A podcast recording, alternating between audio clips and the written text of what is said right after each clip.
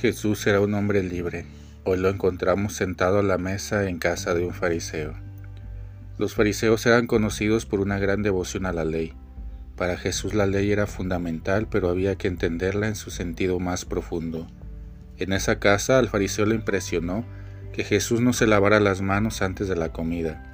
De hecho, lavarse las manos era un precepto religioso que debía observarse en nombre de la pureza. En respuesta a este legalismo, Jesús respondió, Ustedes, fariseos, limpian por fuera su taza y su plato, pero por dentro están llenos de voracidad y perfidia. Respuesta dura. Jesús había estado tocando un tema espinoso, pero no dejó de hacerlo.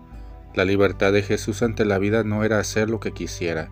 En el fondo, esta es la prisión más grande, porque la libertad es siempre la responsabilidad de hacer un itinerario de vida.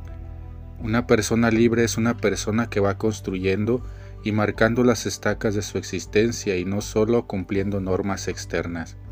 La libertad de Jesús era anunciar el reino del Padre y asumir todas las consecuencias del mismo.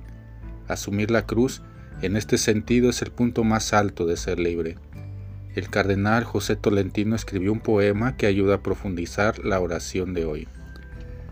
Todos los días abrimos los ojos, pero no lo suficiente Vemos descontentos la imperfección y la piedra, miramos con disgusto a nosotros mismos y a los demás, lo negativo y la costura, y no nos damos cuenta que poder observar con amor lo adverso se convierte en una preciosa forma de aprender, pues aquello, precisamente aquello que hoy ves como una piedra, Dios viene a enseñarte y a transformar en una estrella.